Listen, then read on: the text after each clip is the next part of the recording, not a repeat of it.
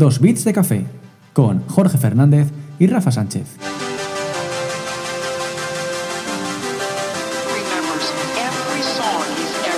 Pues hola a todos, os damos la bienvenida a otro episodio de Dos Bits de Café. Soy Rafa Sánchez y me acompaña como siempre en esta aventura Jorge Fernández. ¿Qué tal? Buenos días, Rafa. Con muchas ganas de recibir a nuestro invitado en esta mañana de diciembre. Eh, hoy nos acompaña. Bueno, antes de saber quién nos acompaña, como siempre, eh, para la gente que empieza a escuchar hoy Dos Bits de Café y que este es su primer episodio con nosotros, ¿puedes dar un poco de contexto sobre cómo empezamos cada programa? Pues lo voy a dar, pero permíteme primero que te diga que si empiezas por este programa tienes otros 10 esperándote que hemos grabado con anterioridad y yo te animo a que los escuches. Pero por si lo que por lo que sea, por los motivos que sean, tú has empezado aquí hoy tu andadura con nosotros, eh, recordarte que cada episodio lo empezamos con una canción y que esa canción la elige el invitado o invitada que tenemos en este programa. Y hoy nuestro invitado se presenta con la canción que estáis escuchando, que se llama Living iPod de Savant. Cuanto menos una selección diferente a lo que hemos escuchado hasta ahora. Y le vamos a conocer enseguida. Efectivamente, enseguida descubrimos quién nos acompaña hoy. Pero antes de empezar, Rafa, ¿cómo puede la audiencia contactar con nosotros? Pues mira, nosotros somos muy abiertos, Jorge, estamos siempre atentos a lo que pasa, sobre todo en nuestras redes sociales, que nos podéis encontrar en arroba dos de café en Twitter, Instagram y LinkedIn, y también podéis contactar con nosotros a través de nuestra página web, dosbitsdecafé.com. Y yo creo que ahora ya lo tenemos todo sobre la mesa y todo preparado. Aquí comienza un nuevo capítulo de Dos Bits de Café. Dos Bits de Café.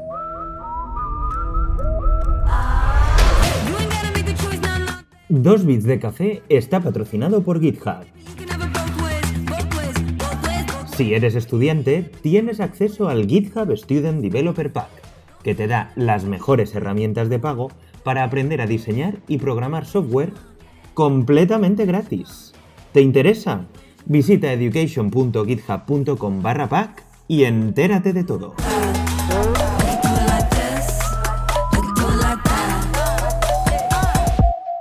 Y ahora, Jorge, vamos a desvelar ya quién se toma hoy el café con nosotros. Claro que sí, pues hoy nos acompaña Alberto Jimeno y para quien no sepa nada sobre él, vamos a conocer a Alberto en un minuto.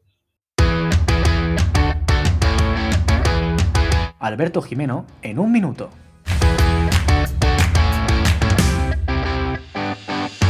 Alberto Jimeno, arroba Jimenete en Twitter, es ingeniero de software en GitHub, donde trabaja construyendo y mejorando GitHub Actions.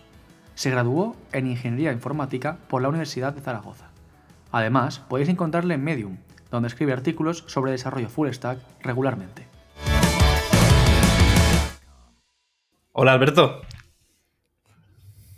Hola, ¿qué tal? Muy buenos días. Bueno, ¿cómo estás? Lo primero, ¿cómo estás? Porque en esta situación hay que preguntar siempre cómo estamos. Pues bien, eh, con muchas cosas a la vez, gestionando a la vez. He sido padre por segunda vez ahora hace mes y medio, el COVID, eh, los celos de mi hijo mayor con el bebé. Claro. eh, bueno, muchas cosas. Mi trabajo, eh, un side project que estoy haciendo. No sé cómo puedo con todo, pero lo intento llevar. Eres de esas personas a la que a mí me gusta preguntarles siempre si, si las 24 horas del día se te quedan cortas, que yo entiendo que sí. Se me quedan cortas y a veces se me hacen largas. Pero sí. Muy bien, muy bien. Pues lo primero que solemos pedir a nuestros invitados en Dos Bits de Café es que nos expliquen cómo han llegado a proponernos la canción con la que empezamos el programa y que en tu caso ha sido Living iPod de Savant. ¿Por qué esta canción?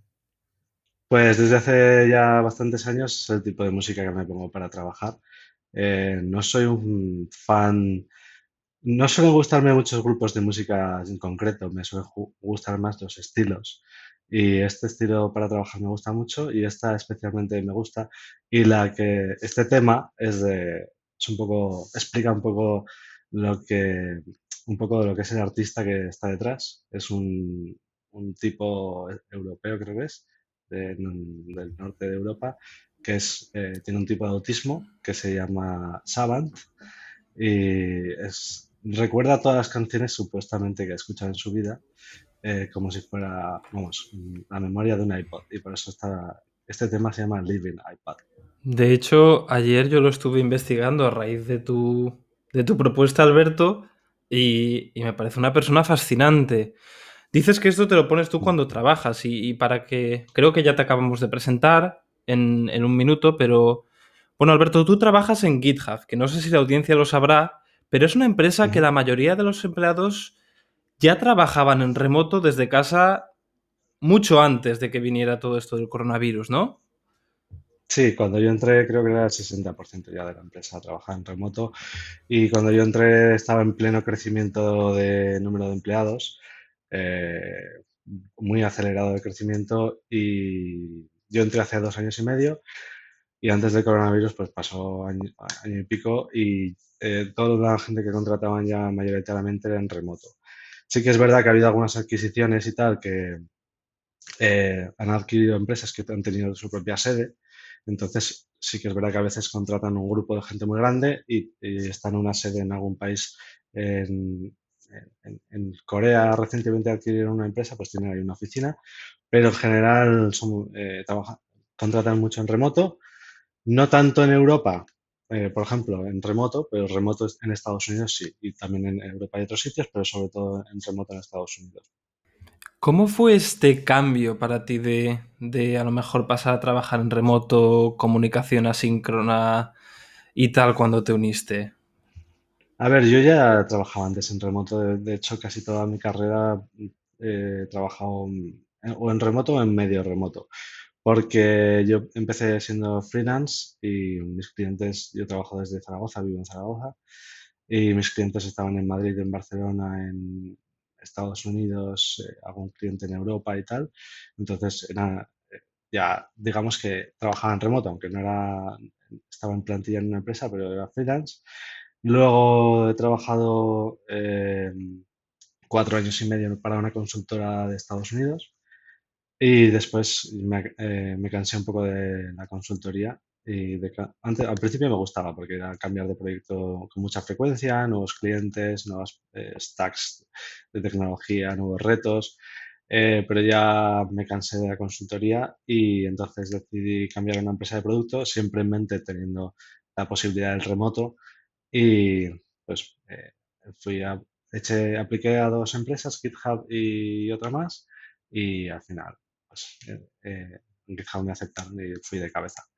Así que no supuso un gran cambio en, ese, ámbito, en el eh, modo de trabajo asíncrono, síncrono, remoto, porque yo ya trabajaba para una empresa americana en remoto, pero sí que ha sido un gran cambio en cuanto a la cantidad de información y diferente tipo de información que tengo que manejar cada día con el resto de compañeros. Porque en la consultoría en la que estaba los proyectos máximo eran de eh, seis desarrolladores o algo así. Y ahora tengo que trabajar con cientos de desarrolladores a veces. Tengo que comunicarme con un montón de gente. Y entonces el volumen y la cantidad de información que tengo que filtrar es muchísimo más grande. Y también la cultura de empresa es diferente. Pero en remoto, para mí siempre ha estado ahí. Pues a raíz de esta cultura de empresa que tú mencionas, para aquella parte de la audiencia que pueda pues pensar si GitHub es un fit para ellos o para ellas, nos gustaría que nos explicaras cuál es un poco la cultura de la empresa que tiene, que, encuentras, que encontraste en GitHub. Bueno, pues eh, muchísimos aspectos. Em, hay muchas cosas que se valoran, la empatía, el, que no haya egos, eh, trabajar en equipo, eh, cuando hay un... No se culpabiliza a nadie, no se señala a nadie cuando hay un problema, cuando eh, hay, una incidencia, hay un bug, todo el mundo colaboramos. Y cuando hay una incidencia se hace como una especie de timeline de las cosas que han ocurrido, por qué han ocurrido, etcétera, pero no se señala al causante, no hay un causante. En otras, eh, empresas eso es muy tóxico, existe, es muy tóxico en, GitHub, eso no existe, tenemos trainings anuales eh, contra la discriminación, contra el acoso, contra un montón de cosas. Eh, hay, mm, tenemos organizaciones pequeñas internas de grupos de interés. Eh, ahora mismo no sabría cómo decirlo en español, pero eh, hay un grupo de, gente, de gente negra, hay un grupo de, de padres, hay un grupo de cristianos, hay un grupo de asiáticos, hay un grupo... Y son grupos que obtienen financiación de la empresa para hacer actividades. Por ejemplo, la gente de color en Estados Unidos, los Black Cats, porque se llaman así por la, por la eh, mascota, que es eh, el Octocat. Eh, los Black Cats organizan, por ejemplo, talleres de enseñar a programar en barrios deprimidos de Estados Unidos y cosas por el estilo. Hacen iniciativas no solo para los empleados, sino para, el impacto exterior que pueda tener la compañía y la, compañía los financia. Em, y bueno, y en general, pues eso, lo que digo, em, no hay egos, todos colaboramos, trabajamos para los objetivos del equipo, de la empresa y, que la gente esté contenta trabajando. Tenemos reviews, eh, ciclos de reviews anuales, semestrales. El manager está, nuestros managers constantemente están, tenemos one-on-ones eh, semanales, nos están los managers preguntando qué tal estamos, eh, si necesitamos ayuda en temas personales, etcétera. Por ejemplo, yo em, eh, bueno, yo una de las razones por las que me cambié a GitHub no solo fue porque quería cambiar a una empresa de producto, sino porque me frustré mucho en la empresa anterior cuando tuve mi primer hijo. Eh, no me dieron apenas vacaciones de paternidad. Bueno, básicamente no me dieron nada. Eh, yo estaba trabajando como contractor autónomo, por lo tanto, y no tenía los benefits, no existían benefits en la empresa. Y en GitHub tengo cinco meses de baja. Ahora que acabo de ser padre, pues eh, es una gran diferencia.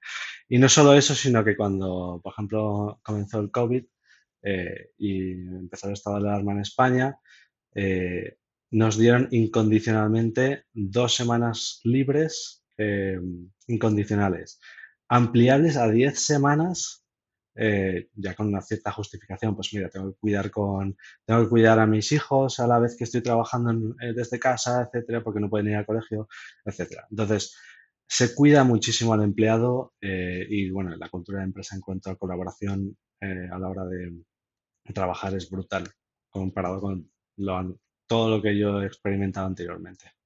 Efectivamente, de hecho no sé dónde lo leí hace poco, que una de las cosas que aconsejaban a la gente que está entrevistando ahora para trabajos, internships, etcétera, es preguntar al entrevistador cómo ha tratado la empresa a los empleados durante el coronavirus.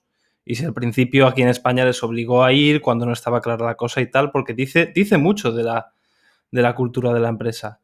Y es que eh, Alberto, gran parte de, de, nuestra audiencia es gente que está a lo mejor en los primeros años de carrera y en el instituto, entonces, eh, es, probable que, estas personas a lo mejor no sepan aún qué es GitHub o no sepan para qué sirve GitHub o por qué la gente usa GitHub para, hacer software.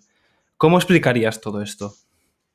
Eh, pues cuando tengo que explicar a alguien no técnico qué es Git y GitHub, pues se lo explico de esta manera. Eh, tú cuando tienes que hacer un trabajo para, para la universidad, el instituto el colegio, eh, colaborativo, pues utilizas, por ejemplo, Word y haces un documento y cuando yo hacía esos trabajos, pues tenías que, eh, tú hacías tu parte, tenías, guardabas un fichero, lo mandabas por email, otro hacía su parte, guardaba un fichero, lo mandaba por email, en algún momento había que juntarlo todo, era un follón, eh, por si alguien, si alguien luego hacía cambios, era un follón. Ahora tenemos Google Docs, tienes edición colaborativa, en tiempo real y tal, pues eh, Git es básicamente una cosa similar para edición colaborativa, no en tiempo real, pero edición colaborativa de, código eh, entre equipos, ya sea en la misma, incluso en la misma oficina, en, remoto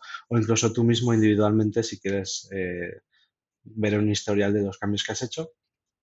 Y GitHub lo que te hace, eso es Git, y GitHub lo que te hace es que lo puedas hospedar en un sitio y te da herramientas adicionales, por ejemplo, pull requests. Una pull request es cuando alguien hace cambios, en vez de unirlos inmediatamente al resto del código, eh, hace una petición de, añadir esos cambios y ahí se puede tener un espacio de discusión, de debate, de revisión, etcétera.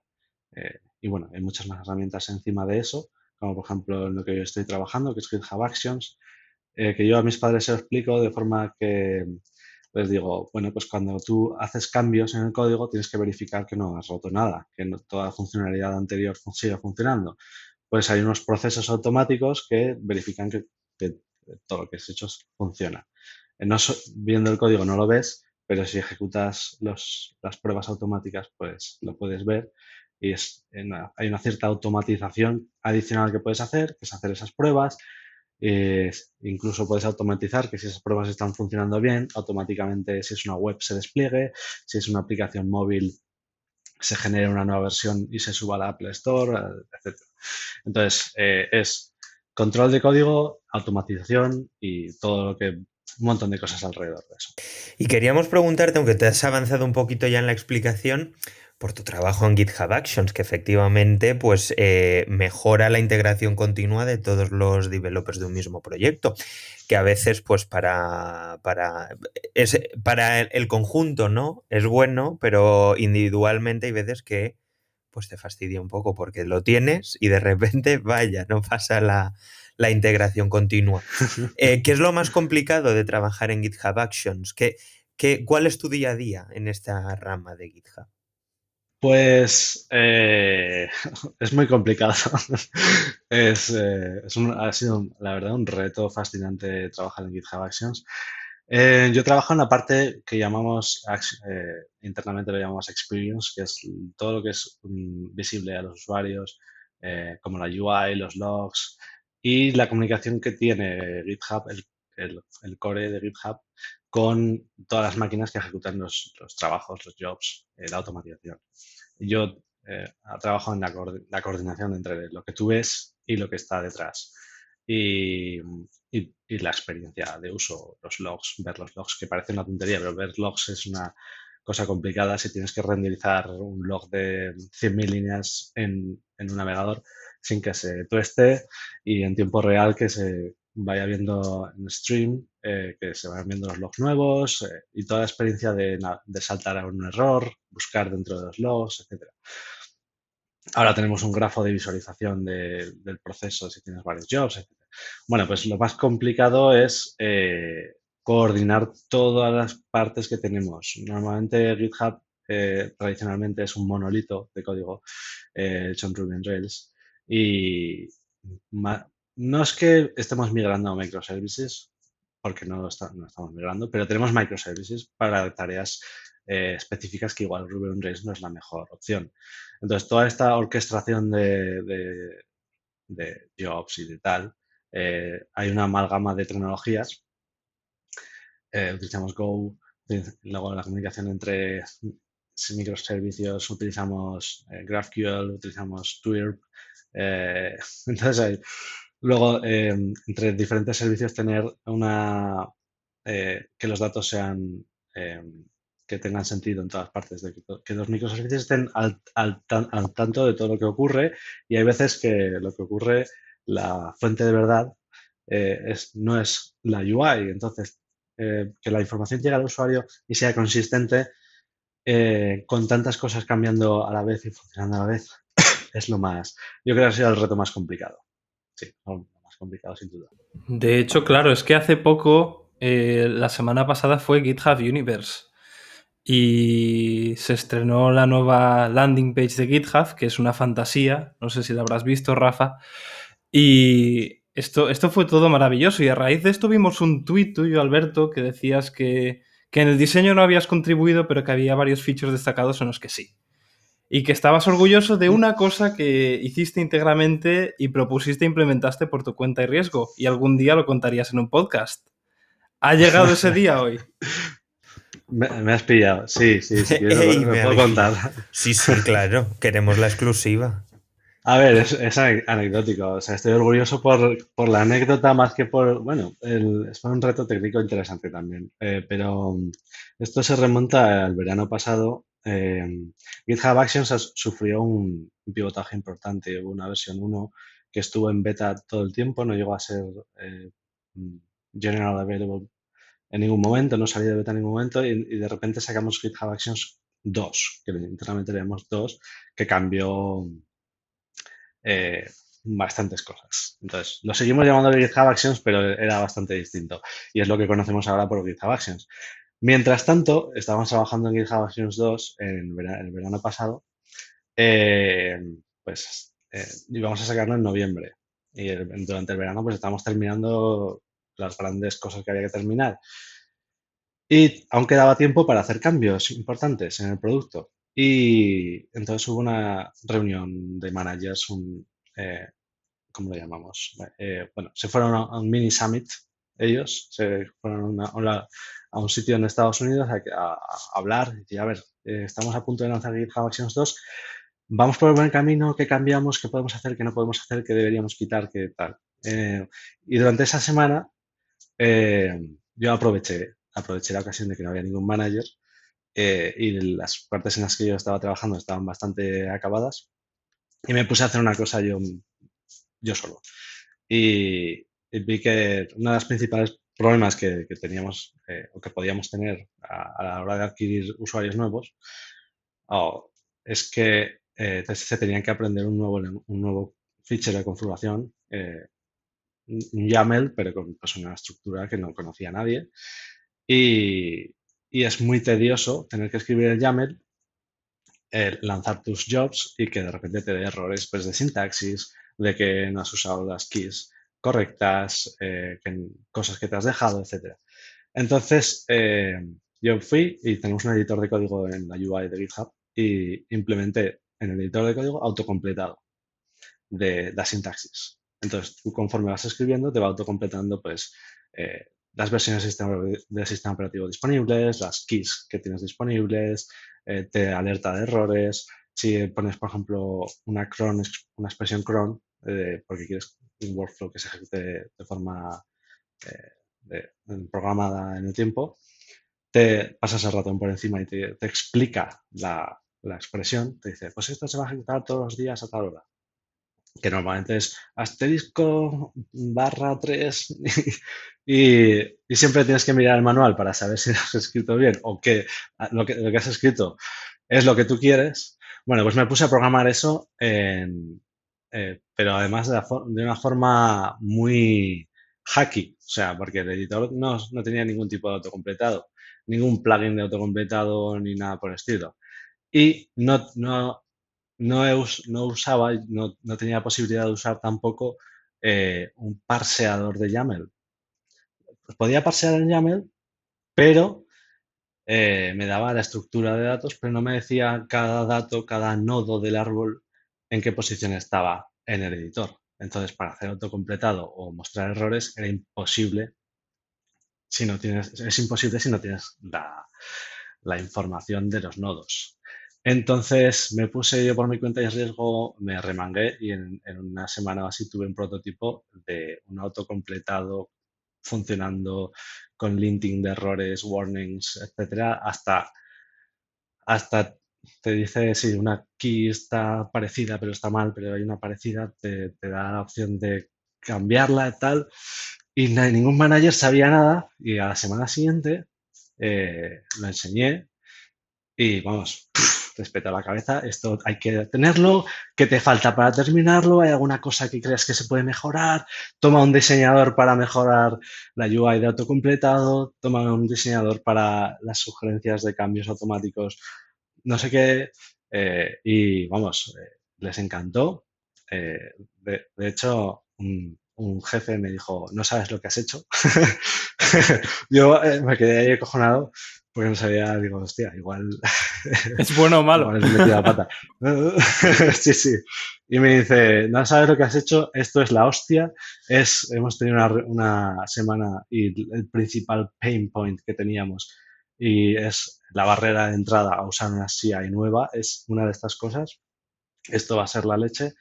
Eh, y se lo enseñaron al CEO y el CEO me contactó, Nat me contactó directamente y me dijo, eh, vamos, no quepo de orgullo en lo que has hecho.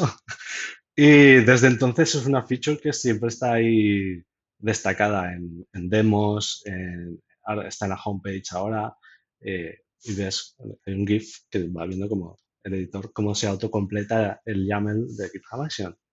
y, siempre se demuestra en, demos y tal. Y es una cosa que estoy orgulloso porque la propuse yo, la hice por mi cuenta y riesgo, la programé yo 99%, eh, porque luego ha habido gente que ha hecho algún cambio para añadir keys nuevas eh, que soportamos en el fichero de configuración, etcétera. Pero vamos, es una cosa que hice yo y muy hacky porque me programé todo el, el, el y el autocompletado a mano.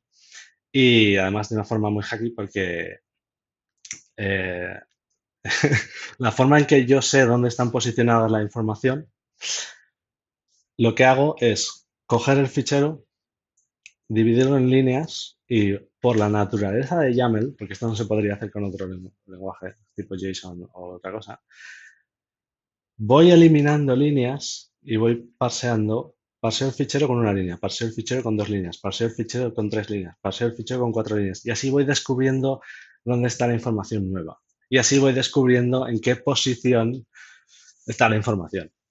Es súper hacky, pero funciona y todo el mundo está muy contento. O sea, que vas haciendo como un barrido con una ventana, ¿no? Que vas ampliando. Exacto, Qué interesante, qué interesante. Bueno, pues aparte de esta solución tan hacky que nos llevamos aquí en Dos Bits de Café en exclusiva, em, vamos a hablar también de otros proyectos y otras experiencias que tú has vivido. Y una que nos interesa especialmente por el target audience que tenemos en este podcast es que tú participaste en el Google Summer of Code. Entonces nos gustaría que nos explicaras cómo fue esta experiencia y cómo te impactó en tu carrera como, como desarrollador. Pues esto se remonta hace ya bastantes años, ¿eh? Esto fue 2008, si no recuerdo mal, eh, hace 12 años. Eh, pues nada, mm, estaba en la universidad a punto de terminar y tienes que ser estudiante para poder participar y era mi última oportunidad para participar. El año anterior me lo pensé, pero al final no, no participé y busqué proyectos como, bueno, para la gente que lo está escuchando, como funciona Google Summer of Code, eh, si sigue funcionando, pero yo no sé si sigue funcionando, eh, Google eh, contacta con organizaciones y proyectos open source, pues tipo la Apache Foundation, en aquel entonces Apache Foundation tenía un montón de proyectos, pero organizaciones y proyectos open source famosos y les ofrece a la gente que los está manteniendo mentorizar a un estudiante para que haga un proyecto durante, durante el verano y a cambio Google paga al estudiante, no sé si paga también a la fundación, supongo que sí, pero no estoy seguro. Y entonces tienes una persona de la organización hace un mentorship del estudiante para que termine un proyecto y ese proyecto potencialmente eh, va a ser incluido en el, proyecto open source. Entonces es muy bueno para, pues, para estudiantes que se involucren en este mundo del open source. Entonces yo busqué proyectos eh, y me gustó, para que entonces Git no, era, no estaba tan abrumadoramente extendido como ahora. Supongo existía, pero no era. Subversion era el control de versiones más utilizado por descontado. Y como Javero que era yo por aquel entonces, eh, me busqué un proyecto en Java y eh, había un plugin de Eclipse que pues te daba integración con Subversion, Subclipse se llama, y, y estaban buscando la posibilidad de visualizar el histórico de versiones de un fichero, con la, visualizarlo en un grafo con las ramas y flechitas hacia los cambios que ha habido, etc. Lo vi como un reto técnico muy interesante. Eh, a mí me gustaba mucho y siempre me ha gustado, y por eso trabajo en GitHub en, parte, eh, ayudar o desarrollar cosas uh, para los desarrolladores, desarrollar para desarrolladores. Entonces, hacer un, eh, colaborar en un, plugin de, Eclipse eh, me pareció interesante. Y fue un reto técnico interesante porque Subversion no te da, tú le pides un histórico de un fichero y no te da un histórico en todas las ramas, te da un histórico en una rama. Entonces, la forma de solucionarlo era descargarse, bueno, en Subversion siempre tienes una copia local eh, no, perdón, al revés. siempre una copa En su versión no. Entonces tienes que preguntar al, servidor todo el histórico de todo el repositorio a través de una conexión de red. Tienes que parsear todo el histórico, recorrértelo, porque su versión no traquea igual de bien que Git, o en aquel entonces no lo hacía, las ramas y los merge, sobre todo los merge. Entonces había que hacer un recorrido en una dirección y luego en otra para saber cuando un fichero cambia de nombre, etcétera, y luego visualizarlo. Y todo eso en un tiempo razonable.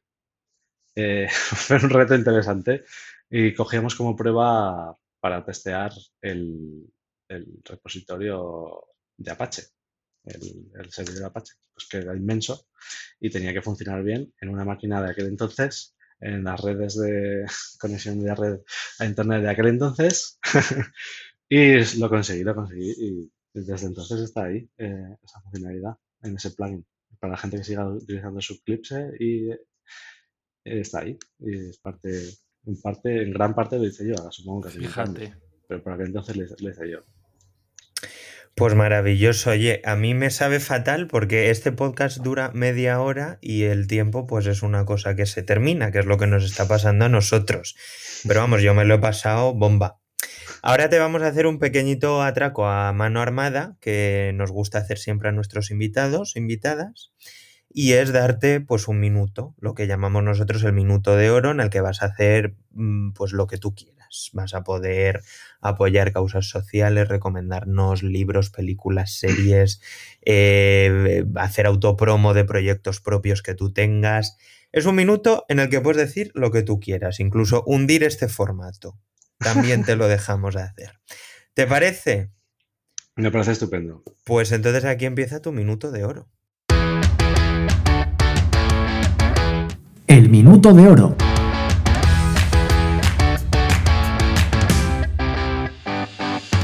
Bueno, pues voy a hacer una pequeña reflexión o alegato o algo.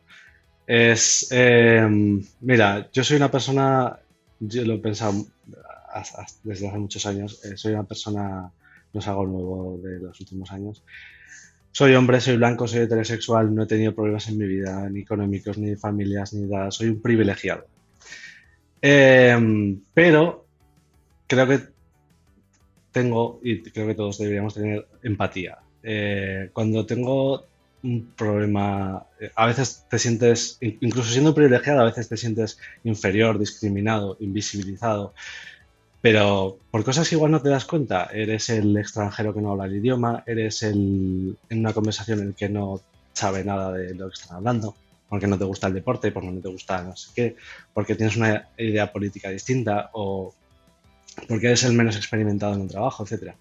Pero desde mi punto de vista yo soy un privilegiado y esas cosas son pasajeras y temporales. Pero yo tengo empatía y esos momentos los analizo me, analizo cómo me siento, me los guardo y me doy cuenta de que esas cosas que para mí son pasajeras, hay gente que las sufre todos los días, a todas horas, porque son mujeres, porque tienen otra orientación sexual, porque son inmigrantes, porque son de otro color de piel. Entonces, a toda la gente que sufre cosas pequeñitas como estas, pasajeras, para que aumente su empatía, hagan una introspección interna, se guarden ese momento como una foto, un snapshot y analicen sus sentimientos y piensen lo que a, la gente, hay gente que no puede cambiar eso porque les pasa porque son como son, porque son mujeres, porque son, tienen otra orientación, otra orientación sexual, etc. Eso no, no, lo van a cambiar, no lo pueden cambiar y, y por eso se sienten inferiores, discriminados o invisibilizados cada día. Entonces, por favor, empatía y que esta gente, y desde nuestro punto de privilegio, hagamos la vida más fácil porque todo el mundo tiene derecho a vivir una plena vida feliz personal y profesional.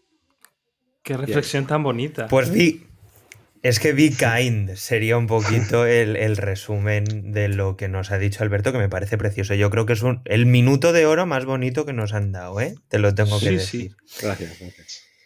Bueno, pues Jorge, hasta aquí, desgraciadamente. Desgraciadamente todo se acaba y nos tenemos que despedir hoy de Alberto, pero Alberto, muchas gracias, nos lo hemos pasado genial, hemos aprendido mucho y, de nuevo esperamos que la audiencia eh, disfrute de este episodio tanto como nosotros hemos disfrutado grabando. Podéis decirnos, como siempre, qué os ha parecido en Twitter, Instagram, etcétera. Somos arroba dos bits de café. Pues nada, hasta luego. Hasta luego, Alberto. Un saludo.